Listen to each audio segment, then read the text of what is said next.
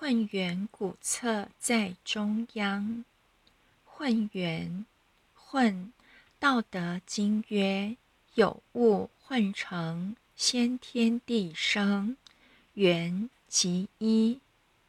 古册，古老的经典，老子说的古史，一切的源头，在中央。放在南北两极中央，可以粉碎一切对立冲突，回归无极。这句经文还是继续在解决男女夫妻和谐的问题。弥勒祖师提出的方法很简单，只要在夫妻之间有道的存在。就很容易解决分端，在南北两极中间要放一部混元古册。什么是混元古册？这典故出自《道德经》，在《道德经》道纪十四章说：“能知古史，是谓道纪。”最古老的经典是什么？是所谓古史，自古就有的，所有一切生天生地的源头。若能认知这个古史，就可以用道来纪律一切。注意是道纪，不是法纪哦。《道德经》道纪十四章说：“能知古史。”是谓道纪，要能了解这部最古老的经书，就能以道纪律天下。现在夫妻之间都是用法纪在解决事情，一切诉诸法律，甚至不必等到离婚，结婚前就先把彼此之间的法律问题。先定好，免得吃亏。但是人与人之间的问题，不是法律能解决一切的。尤其我们还有下一代，如果夫妻是南北两极，就像太极的阴阳两极，两极合起来才能成太极。每个孩子都是一个太极，是夫妻阴阳两极的融合体。所以，夫妻如果不和谐，孩子就是一个分裂体，精神分裂，人格分裂。我们每个人都或多或少有精神病。噪音就在父母不和，父母不和，则孩子都会有潜在性的精神病，轻则固执、偏激、焦虑、混乱；重则嫉妒、仇恨、疯狂、凶杀等等。社会混乱的因素。都潜藏在每个人心中，这些混乱归根究底，都来自男人和女人之间的冲突战争。这个问题不是用法律纪律可以解决，而是用道。但是道是不可言喻的，不是一个规则教条。也不是律法戒律。那么道是什么呢？视之不见，名曰夷；听之不闻，名曰希；博之不得，名曰微。此三者，不可致诘，故混而为一。我们来解释一下。有这么一个东西啊，要看它却看不到，名叫做“疑”。虽然看不到，却是一条平坦宽阔的大路。要去听，却听不到它的声音，名叫做息，大音息声。要抓它，也抓不到，叫做微，很微小，无形无相。眼睛看不到，耳朵听不到，手也抓不到。这三者就像我们三宝的使用。我们的三宝是把道的一切精神内涵浓缩融入三宝中。我们传的三宝符合老子所定义的道的精神。道事实上是一个精神体。当我们的精神处于这三种状态时，生命就跟道结合在一起。这一点都不抽象，就像我们的电视或收音机频道调到正确的频道，就可以接收到电台的节目。向我们打电报。发出的电波，对方以一定的频率可以接收到这电报的电波。佛世界有它特殊的电波，但这电波正好和我们凡俗世界相反。世间人用眼看、耳听、手抓等等。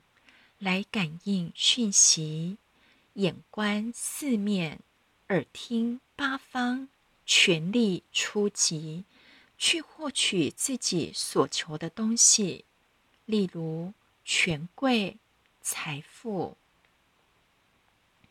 但是我们所传的道是相反的，我们的三宝就是符合佛世界的频道。而不是凡间频道，所以如果我们用三宝，就像我们把电视转到五十六台，可以接收到 TVBS 一样，我们用三宝，则可打开佛世界的门，可以看到、听到，进入佛世界。视之不见，回光返照。我们手旋回光时，看到什么？什么都没有。听之不闻，默念真经。念真经时，听到什么？默念本来就没有声音。博之不得。手抱合同，手抱合同，抓到什么？没有，空无一物。除了这三种特质：视之不见，听之不闻，博之不得以外，此三者不可致诘，故混而为一。这边就讲到混元古册的混元了。这三者不能问，没有解，混合为一。结是问的意思，一是一元复始。道场中很喜欢讲三宝，却很少人真正下功夫去用三宝。事实上，如老子的看法，此三者不可致诘，故混而为一。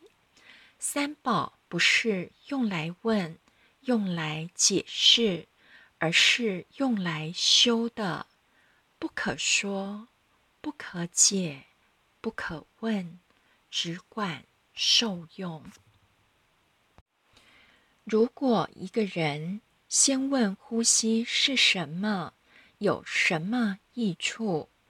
问清楚再呼吸，那这个人可能很快就自习死了。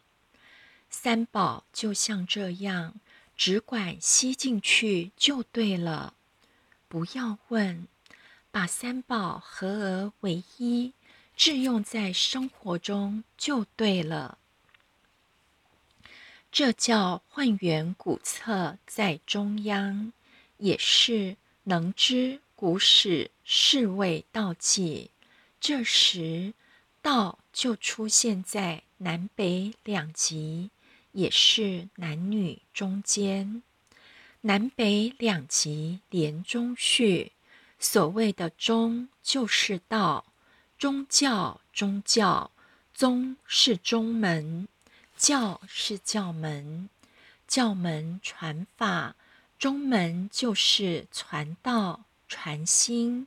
只有道可以让南北两极，让男女的心。统合在一起，用道来管理夫妻关系。男人、女人的心是全然不同的。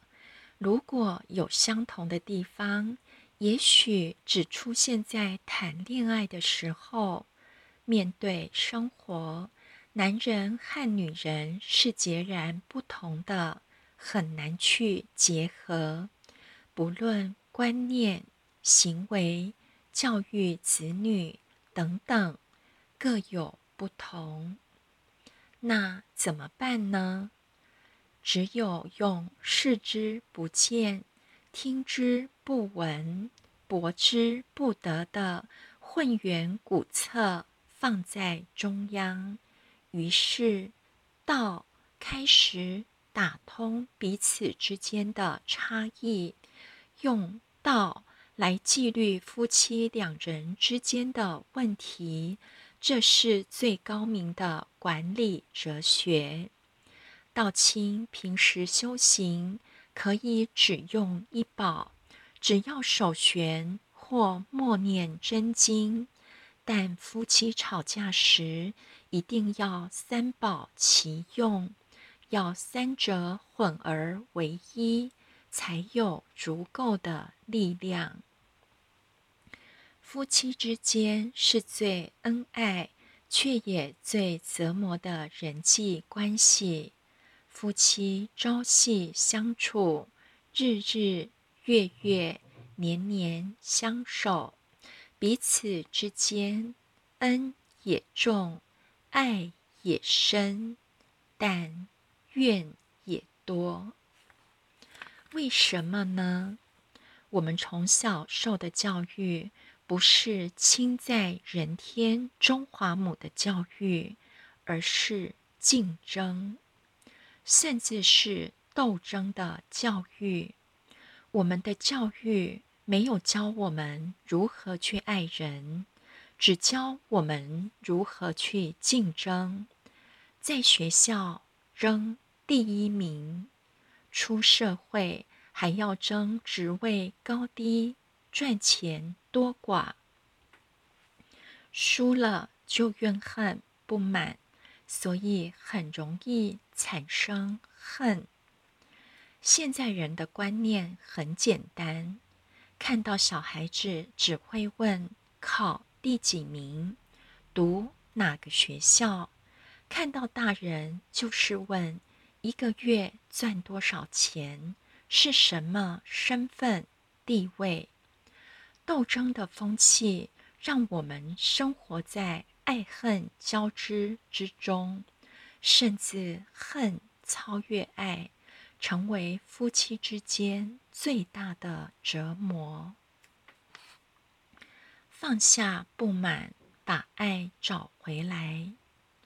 除了个别的恩怨以外，还有群体的恩怨，不是省级族群，而是男女两大族群。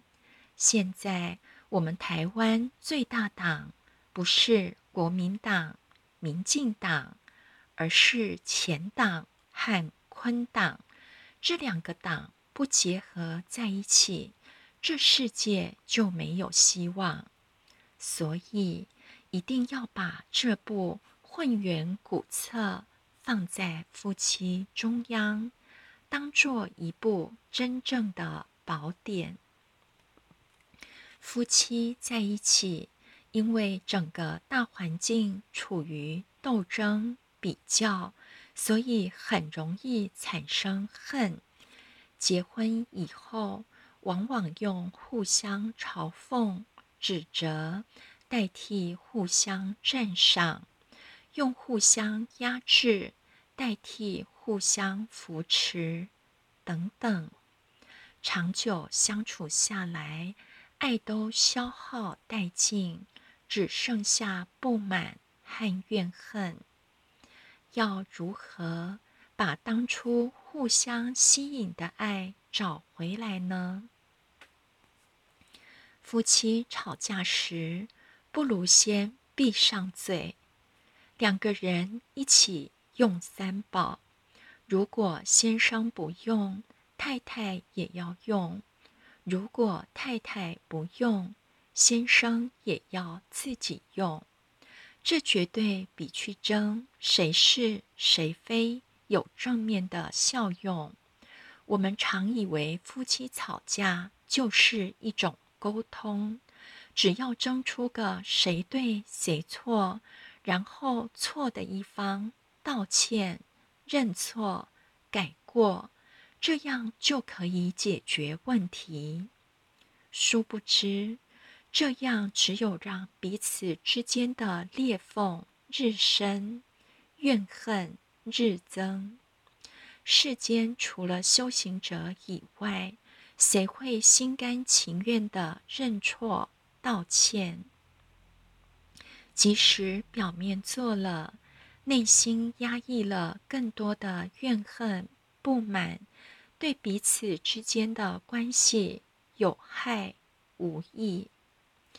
夫妻之间如果没有道，往往日子久了，两人越行越远。如果不是两条平行线，就是背道而驰。记得有一次，一位道亲从澳洲打电话来，要我评评理。看究竟是他对还是他太太错？我只跟他说，谁对谁错并不重要，重要的是，除非你决定离婚，否则，如果你想挽救婚姻，就要想办法努力的去包容，而不是想办法找对方的错。或要求对方认错，虽然劝了，几年之后还是离婚了。维系婚姻的方法很简单，要努力降低对彼此的不满，提高满意，要少看缺点，多看优点。但是要做到。不是靠压抑，压久了爆炸时伤害力更大。